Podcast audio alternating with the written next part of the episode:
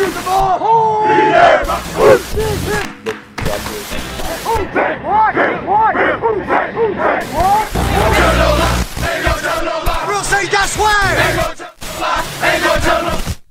Snap, placement, kick by Hartley, and it is, it is good!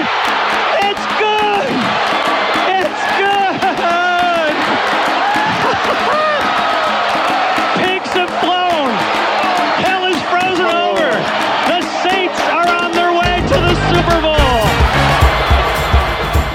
Começa agora We That Podcast. Informação, opinião e bom humor na medida certa. We, we, we That Podcast.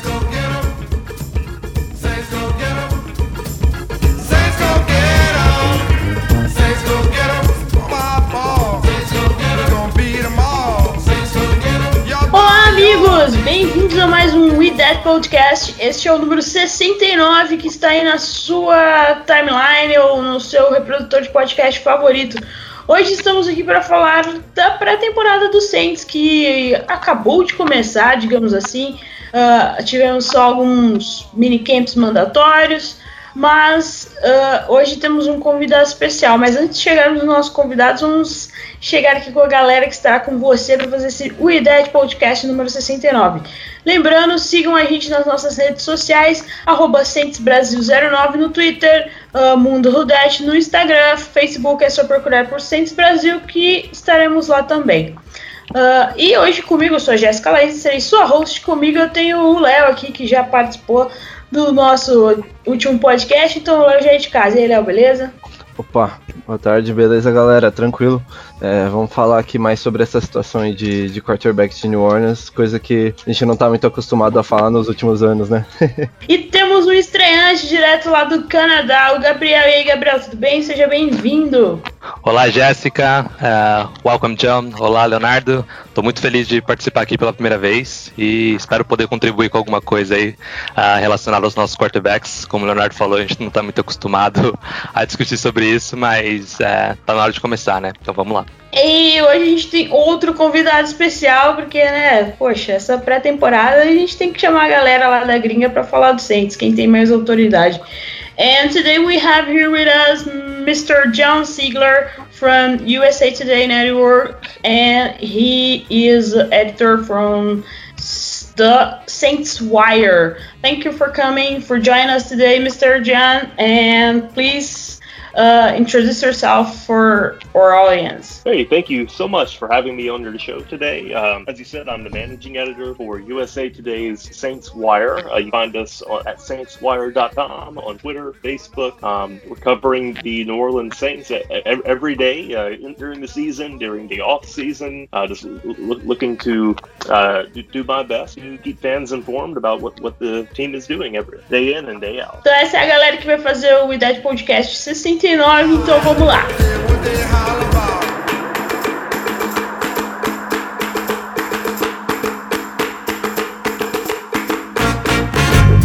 Ouça e compartilhe no YouTube, Spotify, iTunes e demais plataformas.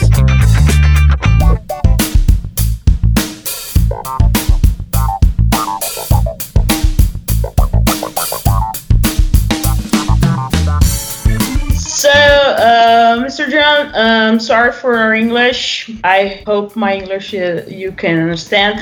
But the guys here with me, they are great. They are better than uh, than me, and they're gonna help us with this today. So first, we have uh, we're gonna talk about the QB room situation in New Orleans. How do you see this?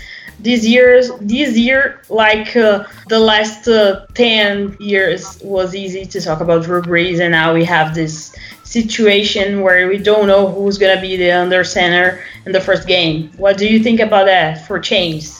Yeah, I think it's very interesting. Um, it's not something that we've seen before in, in quite some time uh, 10, 10, 15 years now. Uh, the Saints have had great stability at QB, uh, and now we're going to see how it looks without Drew Brees. Um, I do think that when they get to training camp, it's going to be a real competition where Jameis Winston is going to have his try one day, and then Taysom Hill has it the next, and they're going to go back and forth until the coaches make a decision. And with that being the case, I, I, I would be very surprised if Jameis Winston is not the next starting quarterback for, for the Saints. Um, he is just a much better passer than Taysom Hill. He has much uh, greater experience playing in the NFL, playing at quarterback in the NFL, um, and I think he's probably the favorite to win this job. Ok, é, bom, aqui só passando o que, que o John comentou aqui rapidamente. Ô, Léo, rapidinho. Oi, É, desculpa. você traduz a minha pergunta e traduz a resposta, porque senão fica muito. Vai ficar muito. Você ficar traduzindo a resposta. Mas você só faz a. Só traduz a minha resposta bem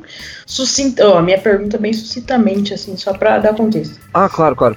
Bom, é, a Jéssica antes ela tinha perguntado é, que era uma. é, falando sobre essa situação nova, né, que o Saints está passando, depois de mais de 10 anos a gente tá tendo um quarterback novo, uma disputa de quarterbacks e como que, como que isso vai influenciar. E aí, bom, o John comentou é, rapidamente que é, é uma situação diferente, mas é uma situação é, interessante, né, da gente ver, exatamente por ser uma coisa que a gente não via há tanto tempo, basicamente 15 anos aí. E, bom, os dois caras vão estar lá treinando, eles vão competir de verdade, vamos realmente de fato ter uma competição. Mas dito isso, ele disse que ele vê o James Winston como um cara muito mais preparado, com um passador muito mais completo e muito mais eficiente. Então, é, ele duvida muito que ele não seja o starter na semana 1, e eu concordo bastante, pra ser sincero. So, uh, Gabriel, like. Yeah, sure.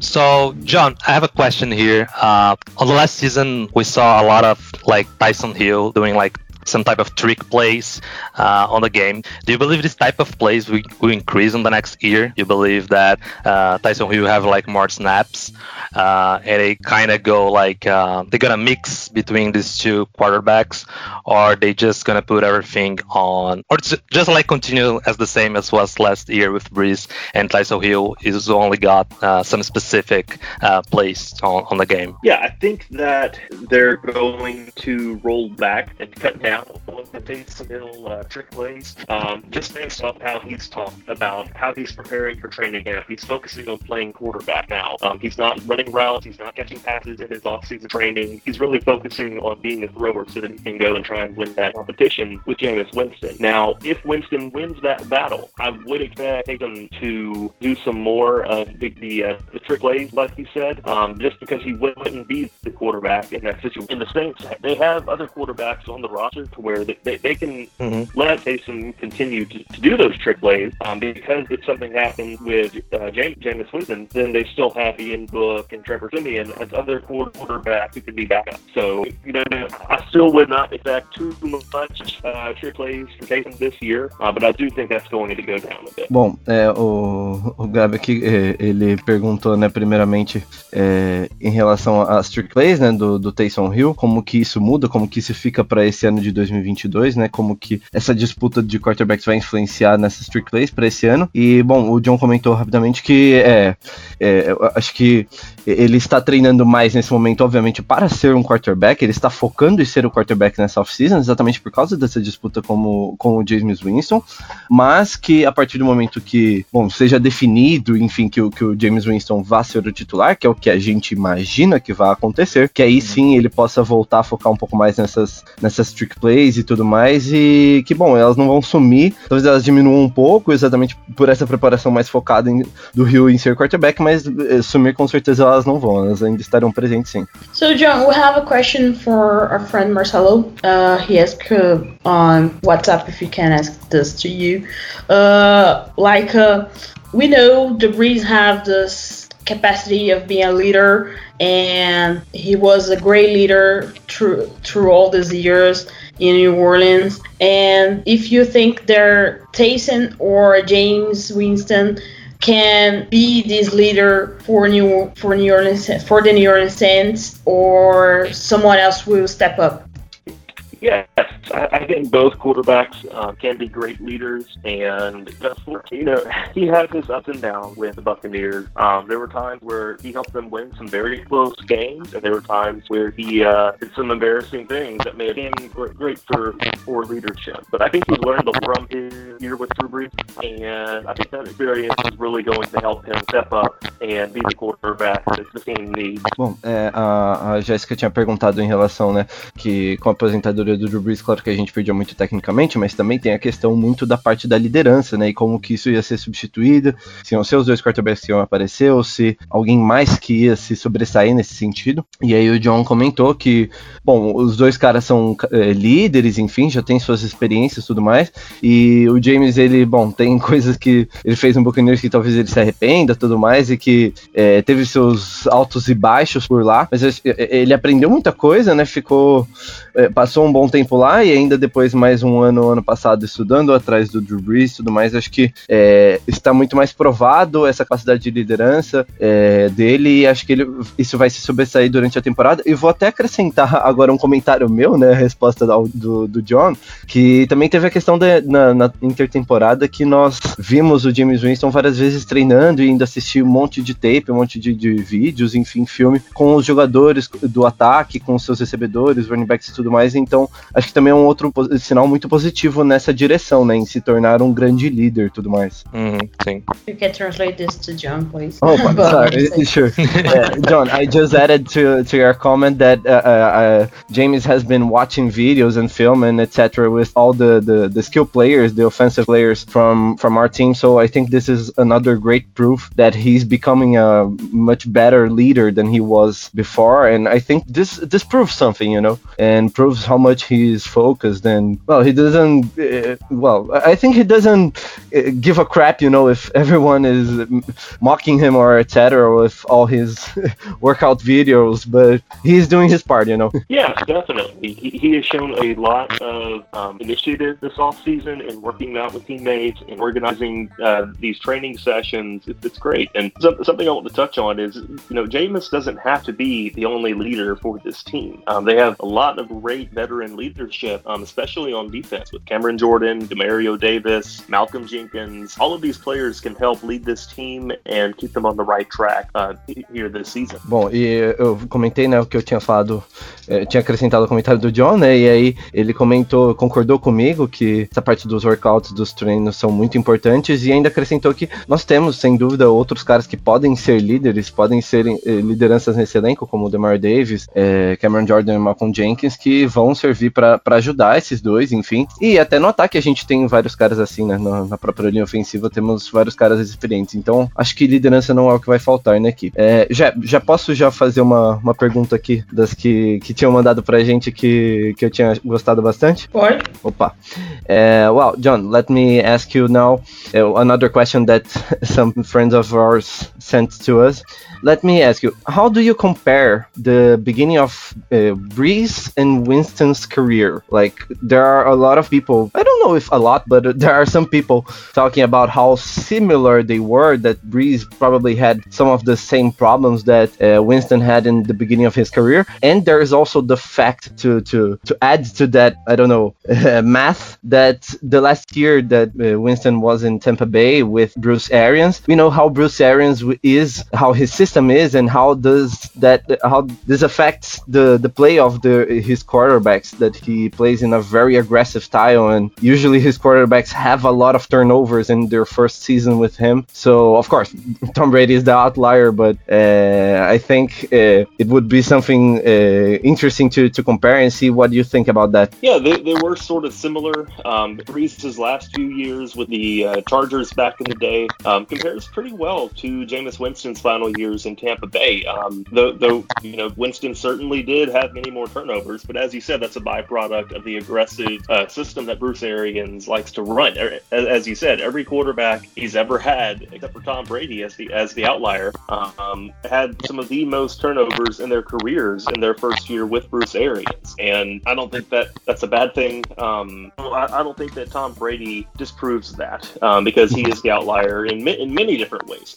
and, yeah, and so, yeah, if, if you look at it um, at the narrative of the storylines, um, you know, Brees was cast out by the Chargers, and Winston was cast out by the Buccaneers, and I could, I think, I think there are some similarities there, and it'll be interesting to see if Winston can really embrace uh, this challenge and learn from his mistakes in many of the same ways that Brees was able to uh, in New Orleans. Muito bem. Bom, é, perguntei aqui pro, pro John que, eh, sobre as similaridades do começo de carreira né, do Drew Brees com o James Winston, o Brees lá em San Diego e o Winston em Tampa Bay. E como que também nesse último ano aí que o James, em Tampa Bay, que o James Winston teve as 30 interceptações, como que isso tinha sido influenciado pelo Bruce Arians e seu estilo agressivo, né, seu playbook agressivo. E o John eh, concordou, né, enfim, que, que de fato isso é, não tem como negar, né, esse estilo agressivo do, do Bruce Arians realmente faz com que os quarterbacks que ele treina, na, principalmente na primeira temporada com eles, eles tenham é, números de turnovers muito elevados e o Tom Brady foi literalmente a exceção da exceção mesmo.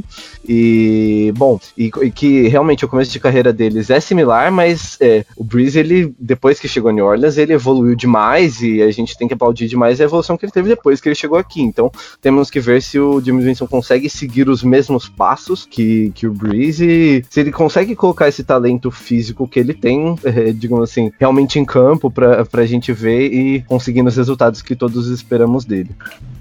Do you have Uh, yeah, so I have another question. Uh, I just like to know for you, what do you think it's the real plan of the Saints for James Winston? Do you think James Winston is just there like for fill a hole, or they truly believe that Saints believe in his talent and his power, like to to keep in the franchise?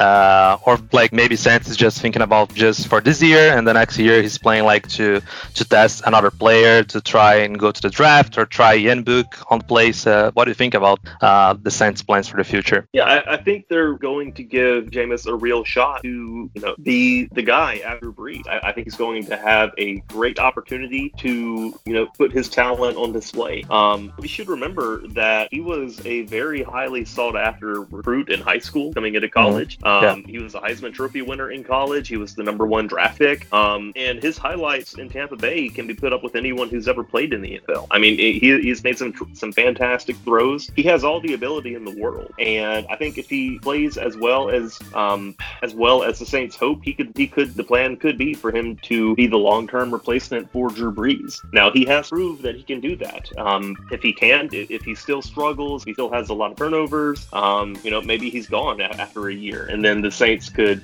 They do have uh, Ian Book. Uh, they would still have Taysom Hill. Um, eventually, they look to the draft. Um, and you know, if there is a worst case scenario where uh, Winston is terrible and Hill is terrible, and the Saints are, are picking very high in the draft next year, then I, I think they do shift gears and they look to Mhm. draft one of the better quarterback prospects, whoever that turns out to be. Um, it, it's wide open right now, and I fully expect them to continue look looking all over the place, trying to find that next quarterback. Um, until you have one, you, you, cannot you cannot stop uh, looking for one, and I think that's I think that's the plan for the Saints. Bom, é, o Gabriel ele tinha perguntado aí pro John sobre se ele achava que o James Winston era uma solução realmente a longo prazo, se vê o James Winston como uma solução a longo prazo ou mais uma coisa pra preencher um buraco, enfim, momentaneamente até achar um outro cara. E aí o John falou que ele acha que o Saints é, vai realmente dar uma chance pro James Winston de fato provar que ele pode ser um franchise quarterback, porque ele é um cara que ele tem todo o talento do mundo, tem toda a habilidade física e atlética, a gente já viu isso, os highlights dele são incríveis, podem ser comparados a basicamente de qualquer um, e era um cara que veio muito forte aí, tanto do high school quanto do, do college, ganhou o Heisman, foi a primeira escolha do draft e tudo mais, era um cara que se esperava demais, então ele vai ter a chance dele, é, e, bom, esperamos que ele possa mostrar o que sempre se esperou dele, mas assim, o talento tá lá, é, nós temos uma comissão técnica forte, tem um grupo de apoio forte e tudo mais, enfim, temos que ver como que ele vai se sair é, realmente de fato no, no- na posição. E, mas assim, né, caso ele não vá bem, caso as coisas não deem certo, tanto ele quanto o Jason Hill vão mal, a gente ainda tem o Ian Book pro, pro futuro, que draftamos esse ano, né, como uma opção. Uhum. E caso este- estejamos escolhendo alto no draft do ano que vem, a gente pode mudar, pode tentar procurar um quarterback, sem dúvida, é, porque assim, enquanto você não achou seu franchise quarterback, você tem que continuar procurando seu franchise quarterback sem parar, não tem, não, não tem, é, não tem como se, é, digamos assim, se acomodar com uma situação como essa, né? A gente tá- tem que estar sempre tentando melhorar essa posição, é a mais importante de todas, não tem como. E só pra, só pra adicionar que eu também concordo com, com o que ele disse, que eu acho que, que o Winston tem realmente o talento pra, né, pra desenvolver mais, né? Talvez ele só não tenha se encaixado no Buccaneers ali ou nos primeiros anos de carreira dele. E, enfim, eu acredito que talvez ele precise talvez não de um ano, talvez deem dois anos pra ele, pra ele poder pelo menos se desenvolver, se acostumar com o time e, enfim, poder crescer, hein? Sim, sim, depende muito de como for esse ano dele, né? Às vezes se for um ano É. mediano, com sabe, uma outra lesão que talvez tenha segurado ele, talvez dê uma Uhum. chance para um outro ano, enfim, né? Just to, to so John doesn't feel not included, you know.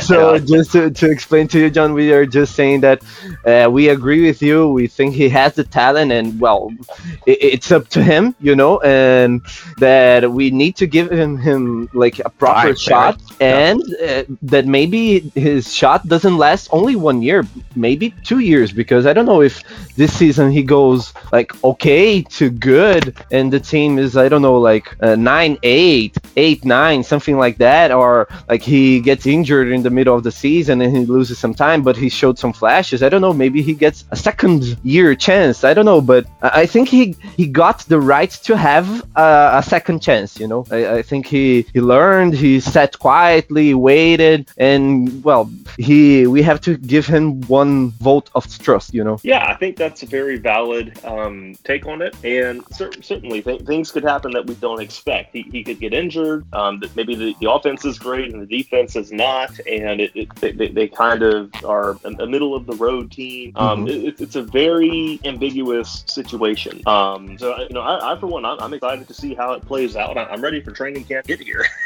Yeah. Mhm. Yeah. Totally agree. É, o, É. o- o- opa, perdão, já só terminando, né? O João só, eh, só complementou que, que, que ele também concorda, enfim, com, com tudo isso e que é, o Winston vai ter a chance dele mesmo e que acho que, bom, temos que temos que estar ansioso pro training camp porque os dois quarterbacks estão ansiosos para essa batalha, né? Então, vamos tomara que chegue o mais rápido possível, né?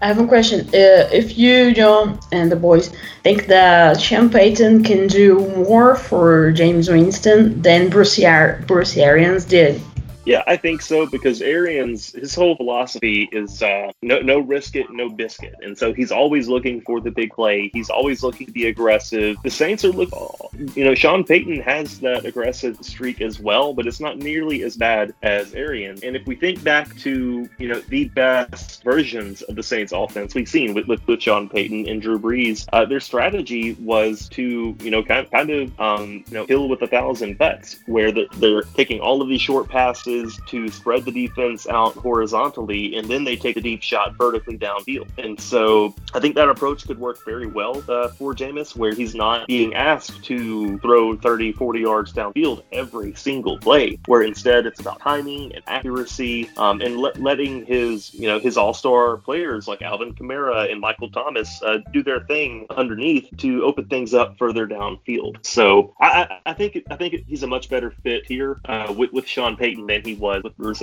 Yes.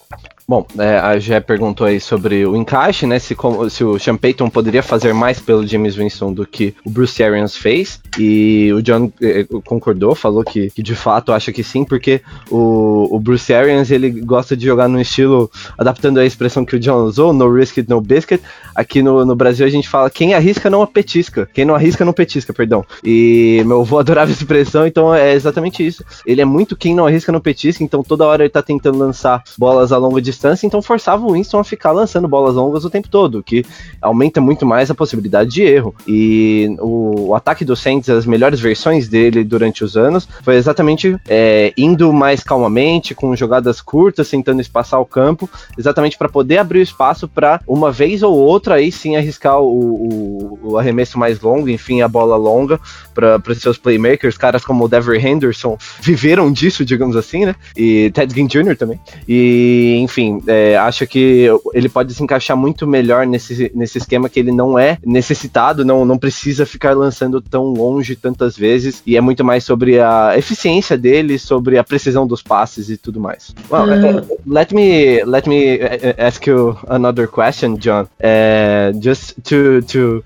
to take from what you said about Alvin Kamara and Michael Thomas, how do you think that they're going to be influenced by by this change of quarterback and by not having Brees around anymore? Because a lot of people were talking that if Taysom Hill were the, the were to be the the guy under center, uh, probably Kamara wouldn't be such a good pick for I don't know fantasy and stuff because he probably wouldn't have as many touches. And with James Winston, that is not necessarily true. And well, how do you think that this influences on our both uh, on both of our star players? Yeah, I, I think it's better for Michael Thomas either way, um, and that's because he is so good at winning these contested catch situations that he doesn't need someone as accurate as Drew Brees to be successful. Um, we saw him make tremendous plays with Taysom Hill starting a few games last year, with Teddy Bridgewater starting a few games the year before, um, and with Jameis Winston, who has a bigger arm than both Taysom and Brees and Bridgewater. Uh, I, I, think Michael Thomas could be much more of a vertical threat than we've seen before. I, I think that would be a great fit for him. As for Kamara, you know, I'm not sure how uh,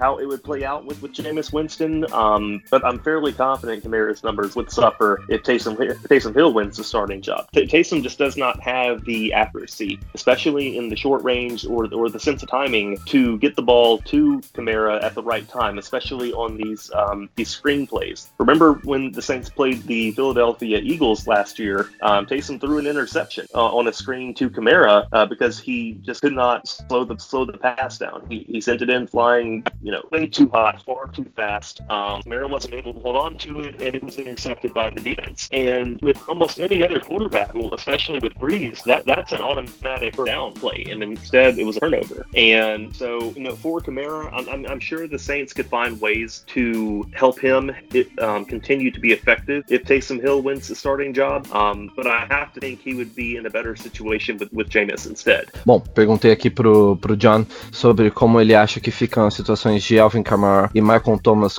eh, com essa disputa de quarterbacks, né? O que, que isso poderia influenciar? Que tem muita gente dizendo que talvez com o Taysom Hill o Alvin Kamara não fosse ser tão eficiente, não fosse ter tantos toques e tudo mais. E, bom, ele primeiro começou dizendo que para o Michael Thomas, de qualquer forma, provavelmente vai ser muito bom, porque ele é um cara que ele se provou tão bom naquela bola contestada, naquela recepção contestada, que é, não precisa de tanta precisão, digamos assim, nos passes em direção a ele. Ele pode se tornar até um cara mais eficiente na bola longa, talvez, principalmente com a força do braço do James Winston, mas de qualquer jeito ele estaria muito bem posicionado. Mas aí que o Camaro era uma situação diferente que, bom, com Winston a gente não pode exatamente dizer, porque não tinha um cara tão parecido assim no Bucks, ele não chegou a jogar muito com, com, com o Winston, né, só meio jogo, enfim, mas que, é, sem dúvida, com o, o Taysom Hill, haveria uma queda de qualquer forma pela falta de qualidade do, do Taysom Hill, do passe dele e da precisão dele, principalmente em passes curtos, né, não só em, principalmente em passes curtos, né, mas em passes em geral, mas em passes curtos ele mostrou nos jogos que ele foi titular no ano passado do Taysom Hill, que ele não tem a mesma precisão nem de longe do Drew Brees e que ele não consegue, digamos assim, segurar tão bem a bola, é, soltar ela um pouco mais leve e ele deu um exemplo perfeito do jogo contra o Eagles que nós perdemos lá na casa deles, lá em Filadélfia, que o Taysom Hill foi interceptado e uma jogada de um passe de screen, que era uma bola pro Camara, que com o Brees com certeza teria sido um first down e que ele foi interceptado exatamente por não ter conseguido segurar esse passe um pouco mais fraco, não ter tido esse toque, digamos assim, na bola que o Brees tem. E, bom, isso poderia influenciar bastante o Camara. Assim, ele continua sendo um grande jogador, mas ele sim poderia sofrer um pouco mais. O, o MC talvez ele esteja mais imune a essa situação. Ele acho que vai bem de qualquer forma. I have a question that I think uh, a friend of us, of, of ours, uh, that what about Ian Book? What is the plan from him uh, this year for in, in New Orleans, and what do you think Sean Payton saw on him. Yeah, Ian Book just looks like a very solid uh, prospect. Um, he's someone who can keep the offense on schedule. He can avoid turnovers. Um, he's someone, you know, the phrase goes, someone that you can win with, uh, maybe not someone you win because of. Where, and what that means is he doesn't have the, you know, the excellent arm that Jameis has, and he doesn't have the running ability that Taysom has. Um, but he is a smart player. Uh, he, he avoids negative plays. Um, and I, I, think he's a good pro- project to have in the building to see if maybe um, Sean Payton can get more out of him. So I, I, don't think he's someone we're going to see play as a rookie. I think a lot of things would have to go wrong. A lot, se- several players would have to get injured for that to happen. Um, but I do think the Saints are going to have, have him and have him around for a few years, and we'll just have to wait and see what happens. Uh, maybe he surprises us. Um, it reminds me of when Kirk Cousins was picked by Washington in the same draft they took Robert Griffin III, where he was kind of a backup, a developmental um, piece, uh, so, someone just to kind of have in their back pocket for a few years and see what happens. And he ended up becoming a, you know, maybe, maybe not a top 10, top 15 quarterback, but he's someone that can get you to the playoffs. And if the rest of your team is talented, then you, you can possibly make a run. So we'll, we'll see how, how it plays out. Uh, guys like Cousins, uh, Dak Prescott was a fourth round pick. Um, th- these players have been successful before. It's just a long shot, and we, we maybe need to keep very realistic expectations for Ian Book. Bom, é, a Jéssica perguntou, né? Falou que um dos nossos colegas tinha perguntado sobre o Ian Book, qual era a situação em relação a ele. E o John começou falando que, bom, o Ian Book ele é um cara que ele é um cara vencedor, é um cara muito eficiente, que não comete, não faz jogadas ruins, pouco comete turnovers, enfim, sabe segurar bem a bola. Mas ele é o tipo do cara que você consegue ganhar com, mas não ganhar por causa de, né? Ele não é um cara com é, muito atlético, né? Que vai ganhar um jogo com as pernas, como um Taysom Hill, né? Enfim, ou ele tam- também não é um cara com um braço muito forte, nem nada como o James Winston. Então, é, ele acaba não se assemelhando tanto com nenhum dos dois nesse sentido. Ele acaba, ele acabaria sendo um cara mais eficiente que poderia ganhar, é, poderia ter sucesso com um time forte ao redor dele. E ele usou como exemplo o Kirk Cousins, que foi draftado lá no mesmo ano em que o Robert Griffin III havia sido draftado, em 2011, pelo, pelos é, extintos Redskins. E, enfim, ele é, era um cara que ele era só para ser reserva, enfim, para ser um projeto para o futuro. E acabou se tornando um cara é, confiável, um, um titular confiável na liga, que leva times aos playoffs e, bom, pode fazer até algum estrago, digamos assim, se tem um bom elenco ao redor dele. Então, eu também citou o Dak Prescott, enfim, mas que bom, a gente não pode ter as nossas expectativas esperando que o Ian Book com certeza seja um Kirk Cousins ou Dak Prescott, porque esses caras são é, pontos fora da curva em questão de quarterbacks de quarta rodada, terceira rodada, enfim. A gente pode muito bem lembrar do Garrett Grayson, é, que, que, enfim, nós pegamos na terceira rodada uns anos atrás, que foi um grandíssimo fracasso. Então, é, é- é de caso para caso, é de pessoa para pessoa, mas ele é um cara que vai ficar em New Orleans por alguns anos. Nós vamos tentar fazê-lo crescer, digamos assim, e acho que ele vai ter sua chance. Talvez não esse ano, provavelmente não esse ano, as coisas teriam que dar muito errado para isso acontecer, mas em algum momento ele deve ter sua chance e é um cara que pode ser eficiente. I just think Ian Book is so cute, but that's my personal opinion. So he's pretty cute. Uh, but Gabriel, do you have any questions? Yeah, yeah. I have, I have one more. Maybe like it's too early uh, to to think about that and even to ask about that. But uh, what is like uh, the media and the fans uh, there in the United States? Like, what are the expectations like for for the season? Like I said, maybe it's too earlier. Uh, I believe that fans in Brazil sometimes maybe it's too emotional and don't have like good expectations. Yeah, maybe because of the soccer, the relationship we have with soccer.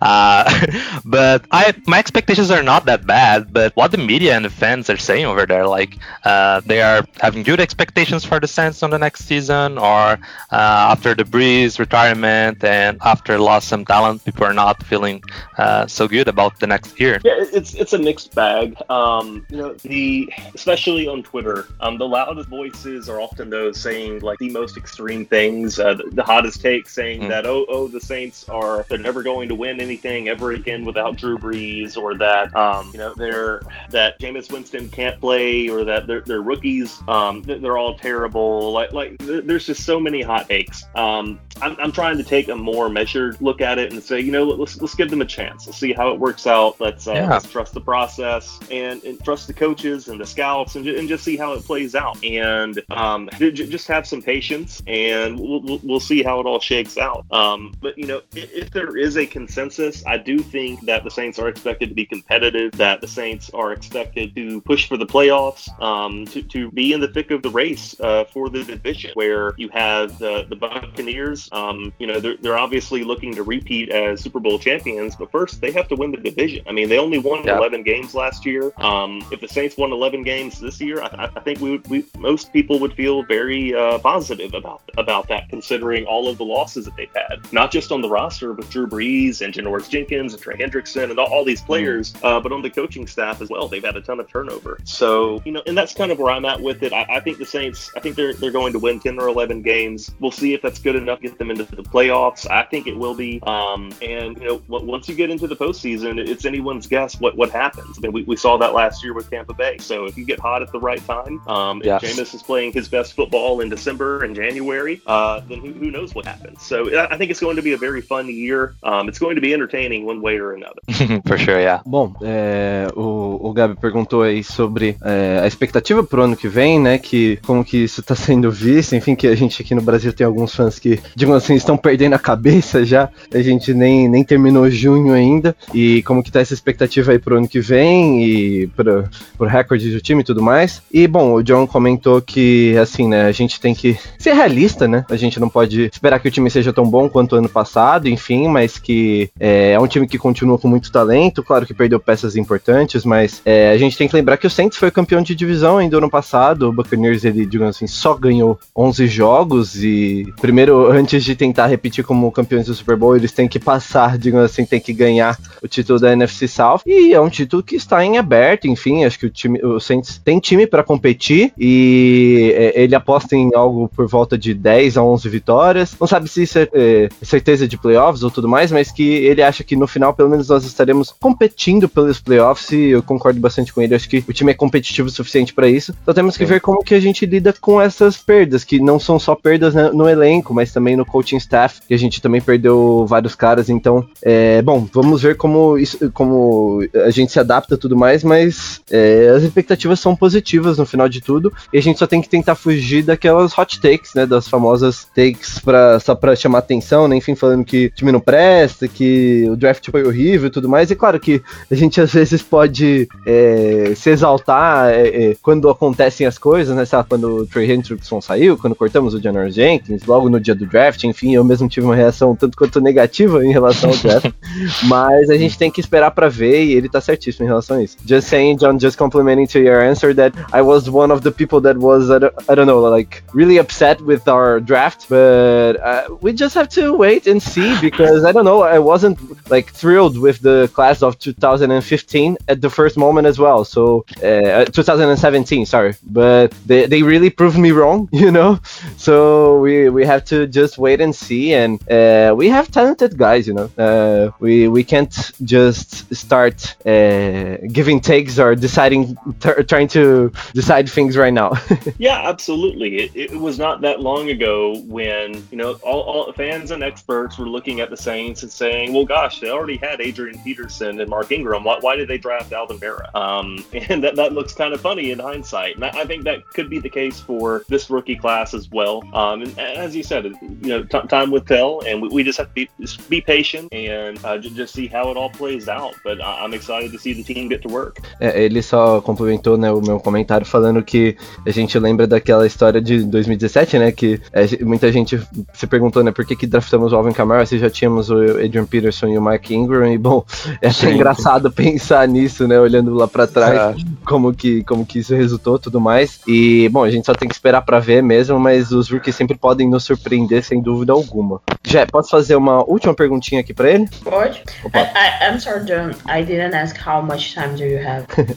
Yeah, I- I've got about uh, 10 or 15 more minutes. okay, thank you. Yeah, I, I just have one more question for you. So, John, uh, let me ask you: If James goes well in 2021, if he wins the job, and well, even I don't know if we are not really successful, or we just lose in the first round of the playoffs, or barely miss the playoffs, or something like that. But he proves that he can return for the next year. Do you think that they they renew with Taysom Hill as well to have him as a, like a second option to continue his gadget role, or do you con- do you think that if James wins the the the, the battle, uh, they are not going to renew with Taysom? Yeah, I think Taysom is here for the long haul. I, I would be very surprised if he plays anywhere else. Just knowing the relationship between him and Sean Payton, um, know, knowing how um, popular Taysom is in the locker room, the respect that his teammates have for him, I would be very surprised if he goes somewhere else, even if he doesn't win the quarterback job this year. Um, and so that could mean that he you know, it, it could mean that the Saints go to him and say, hey, you, you know, you did your best. You, you tried to make it work as a, as a quarterback. It just didn't work out for us. But we want to keep you. We want you to do more of the, the playing tight end, of being a receiver, a blocker, but really make a career out of that. And I, you know, I think that that would be maybe his best chance to stick around the NFL. Um, and you know, j- just as an outsider looking in here, um, I, I think he would probably be open to that, just considering how he got to this point of doing whatever was asked of him to ha- hang around this league um, and, and, help the team. Uh, he, he's a very team first player, and I, I, think he could embrace that. So I, no matter how things work out with uh, Jameis, I, I, don't I don't anticipate Taysom going anywhere anytime soon. Yeah, I totally agree, and I think he could be a good like role model to Trautman and the the, the the tight end group because we don't have anyone like really experienced right now. Hill and Cook are gone, so yeah, I, I totally agree with you. So só para traduzir aqui, enfim, eu tinha perguntado sobre o que, que ele acha que vai ser a situação do Taysom Hill em 2022, caso o James Winston ganhasse aí o, o emprego, digamos assim, a vaga de, de quarterback titular, se ele acha que o Taysom Hill voltaria ou não para 2022 nesse caso. E ele diz que ele não vê o Taysom Hill em outro lugar, pelo menos não no futuro próximo, digamos assim. Ele até vê o, o Taysom Hill, inclusive, terminando a carreira aqui, enfim, que tem muito respeito lá em New Orleans, dentro do, do vestiário, com os treinadores e tudo mais. Um cara muito respeitado e muito querido é, por todo mundo. E é um cara que, bom, a, até pela forma como ele chegou até onde ele está nesse momento, né? Ter que passar por é, ser undrafted free agent, ter que passar por um monte de training camp, é, espera de ser cortado 5D3, aí foi cortado do, dos Packers, veio pro Saints e tudo mais, tudo, toda essa espera, toda essa incerteza. Ele, bom, caso o Saints virasse para ele depois de 2021 e falasse: ah, cara, a gente tentou como quarterback, preferimos o Winston mesmo, é, mas bom, ainda queremos você aqui como um cara para ajudar no ataque, em outras posições, como você fazia antes e tudo mais, e você continua sendo um cara importante. Ele acha que é, provavelmente ele aceitaria isso e, bom, não, não, não fecharia os olhos tudo mais para a equipe que o ajudou, até porque ele não é um cara tão novo, né? Enfim. É, e eu con concordei com ele plenamente. Achei que, inclusive, acrescentei que acho que ele seria um mentor excelente pro Troutman ali na posição de Tyrande. Acho que seria a melhor função para ele, como um Tyrande meio híbrido, né? Que de vez em quando corria como uhum. fullback. E pra, exatamente para ajudar o Trautman também, por causa da saída do Jared Cook e do Josh Hill. I, I have a question that is not QB uh, relate. Uh, some friend ask about the contract situations, you know, about uh, Marshall, Marshall Lattimore, Ryan Ramczyk, Marcus Williams.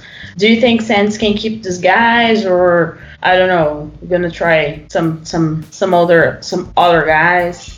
Yeah, I think they're going to make a real effort to keep all of them. Um, I know they're working on Ryan Ramczyk's contract right now. He would be the first up. Um, and you know, depending on how it shakes out, we could see two new deals come back to back between Ramczyk uh, getting his extension and Marcus Williams getting his. Um, Marcus Williams has, unlike the other players you named, Marcus Williams has a deadline of July 15th. That that's the last day that he can sign a new contract extension under the franchise tag. Um, if he and the Saints do not reach a deal by then, um, then he has to play out this season on the franchise tag, and he'll either be a free agent next year or the Saints would have to, to tag him again. Um, and that's what the Denver Broncos did with uh, safety Justin Simmons uh, this past year. They, they, they, issued him the tag twice, and then on the second year, they worked out an extension. And I think the Saints value Marcus Williams enough to do that if they have to. I think they would rather get it done sooner um, go ahead and have that out of the way. Uh, but we just, have, we just have to wait and see um, if, if the offers that they're putting on the table are uh, something that Marcus Williams is going to agree to. Um, but you know, of the group, I think that Ryan Ramczyk may be the easiest deal to work out, just because he is he's probably the best player out of the, out of the three, um, and because he plays right tackle, that's not as expensive as a defensive back maybe, um, and so that may be an easier contract to work out as far as looking to similar players across the league and similar contracts and putting together a deal that he, he may agree to. So my expectation um, would be that Ryan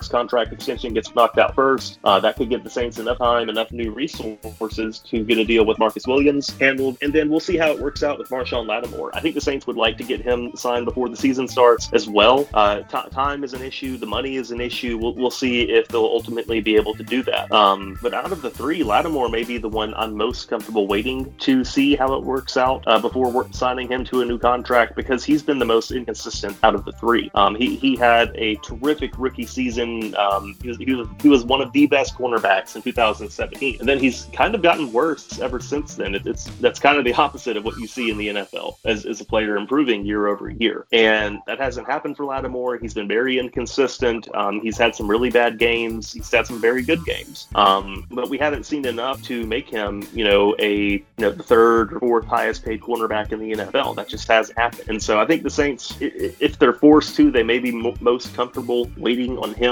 uh, or waiting to ex- offer him an extension uh, next offseason, uh, just just based off of how his career has gone so far. The, the risk with that is if he if he goes out and he plays terrific this season, he's a lockdown corner, he's one of the best in the league, then he's going to be much more expensive later on than he would be right now. So so we'll, we'll, see how it shakes out. Um, but you know, if, I'm prioritizing those those three uh, players, I would for me it would go Ramczyk, Williams, and then Lattimore. Bom, a, Jéssica perguntou aí sobre a situação, é, um pouquinho fugindo aí dos quarterbacks, né? Sobre a situação é, das renovações, os contratos do time, enfim, os três caras aí que estão, assim, na, na, linha de frente para renovações no futuro: Ryan Ramczyk, Marcus é, Williams e Marshawn Lattimore. E, bom, o que, que o John respondeu, né? Ele disse que provavelmente a prioridade vai ser é, tentar uma renovação primeiro com o Ryan Ramczyk, porque, bom, ele é um cara que ele é right tackle, então não é uma posição tão valorizada quanto defensive backs, né? Cornerback ou safety, e que isso provavelmente ajudaria a uma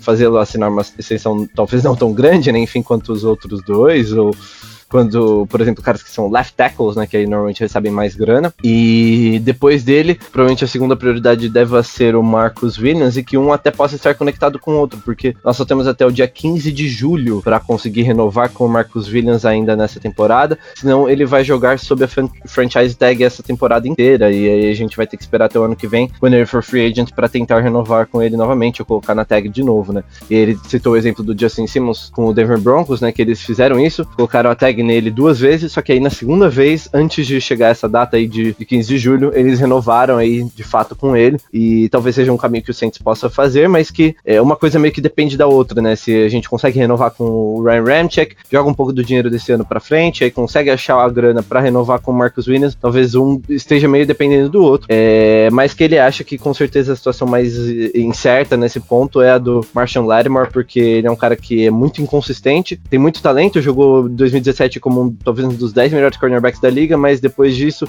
talvez tenha até andado para trás, né, digamos assim, tenha perdido um pouco o seu nível e exatamente por causa dessas inconsistências, até também por causa da, da questão da prisão, né, que ele, que ele sofreu nesse ano, é, talvez ele seja o cara que o Saints esteja mais confortável em esperar até o, a off-season que vem para renovar. Só que assim, né, como a gente sabe que ele é um cara muito talentoso, também tem a chance dele explodir, se tornar o melhor cornerback da liga esse ano, e aí sim encarecer essa renovação dele pro ano que vem, mas, assim, pelo que ele mostrou até agora, não vale a pena a gente fazer ele um dos cinco cornerbacks mais bem pagos da liga. É, não tem como dar, dar toda essa grana assim para ele por enquanto. E eu concordo com ele totalmente nos três, nos três pontos.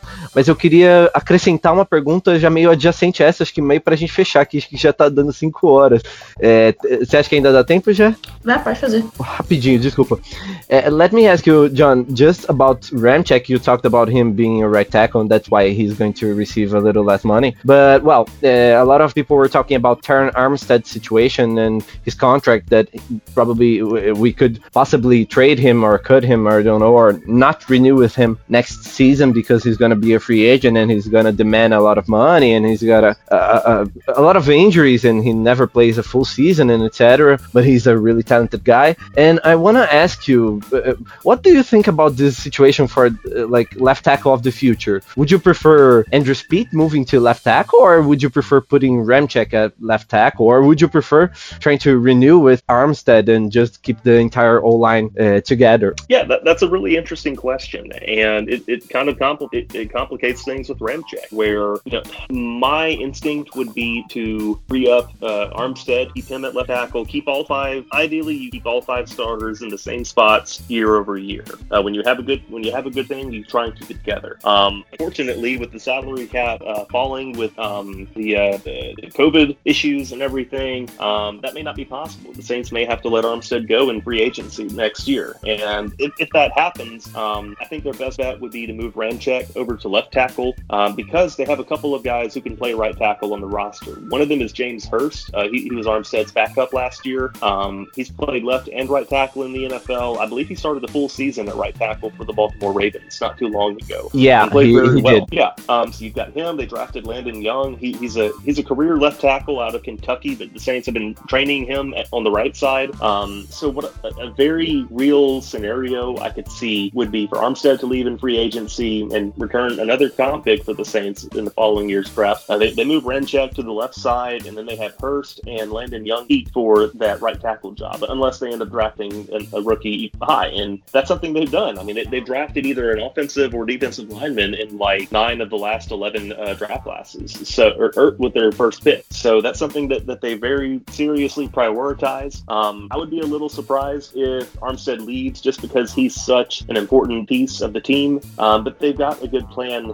to account for that if he does go. But one thing I am certain of is they're not going to lose both Armstead and Ramczyk. They'll, they'll find a way to keep one, one of them. And I think Ramczyk is probably the more realistic of, of the two, just given his age and contract situation. Bom, é, eu linkei a, a, última pergunta, enfim, que a gente tinha falado sobre o Ramczyk.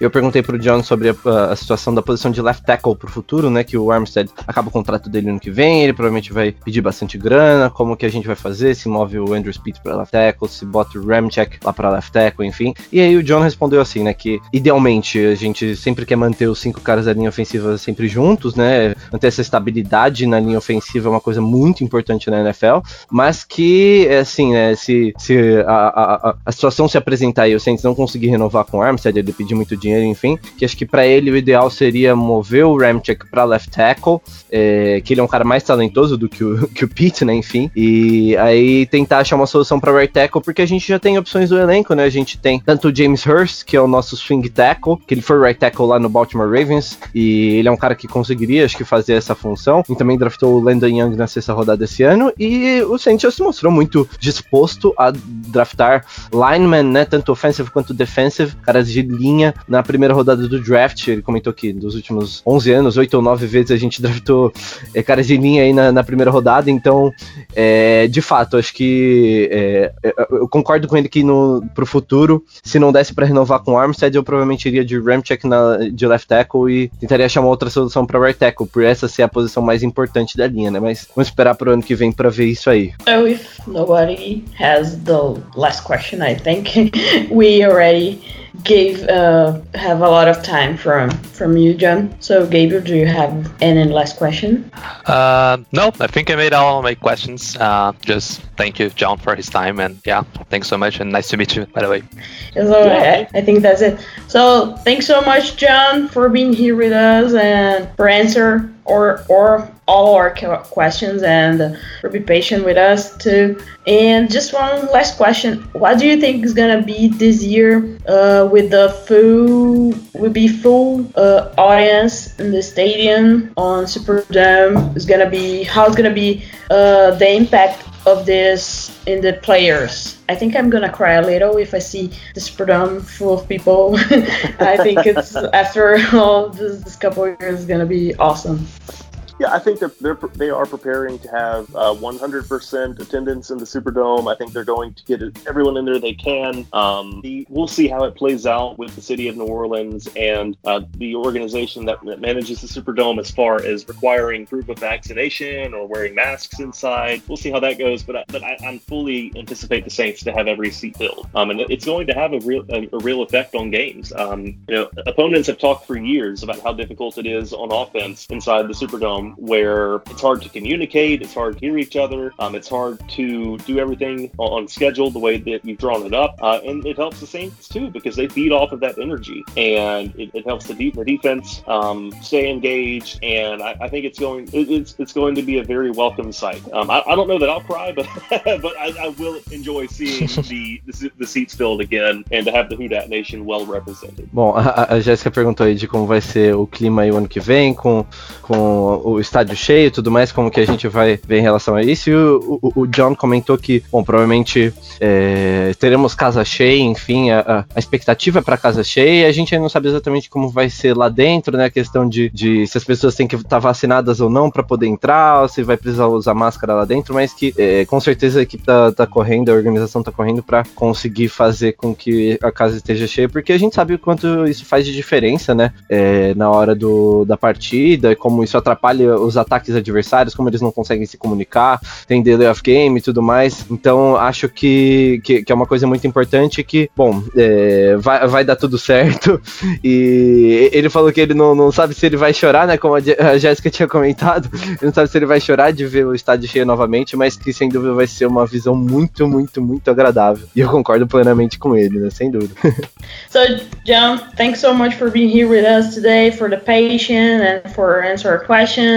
And please, our best regards for everyone he- here in New, here, there in New Orleans. And please send our best wishes for uh, for the people that work with you and the great job you did, especially for us here in Brazil, where we rely on you, like you and on Nick and all the guys from NOLA.com to have the information about New Orleans Saints. Yeah, it- it's, it's been great. This has been a very cool experience, and it's, it's great to engage with fan base uh, all the way in Brazil. So thank thank you all very much for the opportunity, and I- I've really enjoyed it. Oh, and I wanted to, to thank you also, John, because I'm kind of new here at Centro Brazil, but we already did two interviews with uh, you and Chris, and I, I worked like as a, a translator here. Uh, and well, it was a really new experience for me, but it was really fun, and I admire you so much. I, I've been uh, watching you and following your your Twitter for so many years, and well, it was a great experience.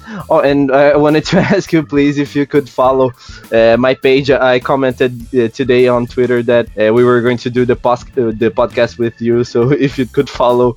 Uh, the the page is uh, Nola Sports Brazil. I would be really really happy. sure. yeah. Thank you very much, and it was a, a, a huge pleasure. For the kind words. Thank you, John. Thank you. Thank you so much. Thank you. Thank, thank you, John, and please, uh, you can.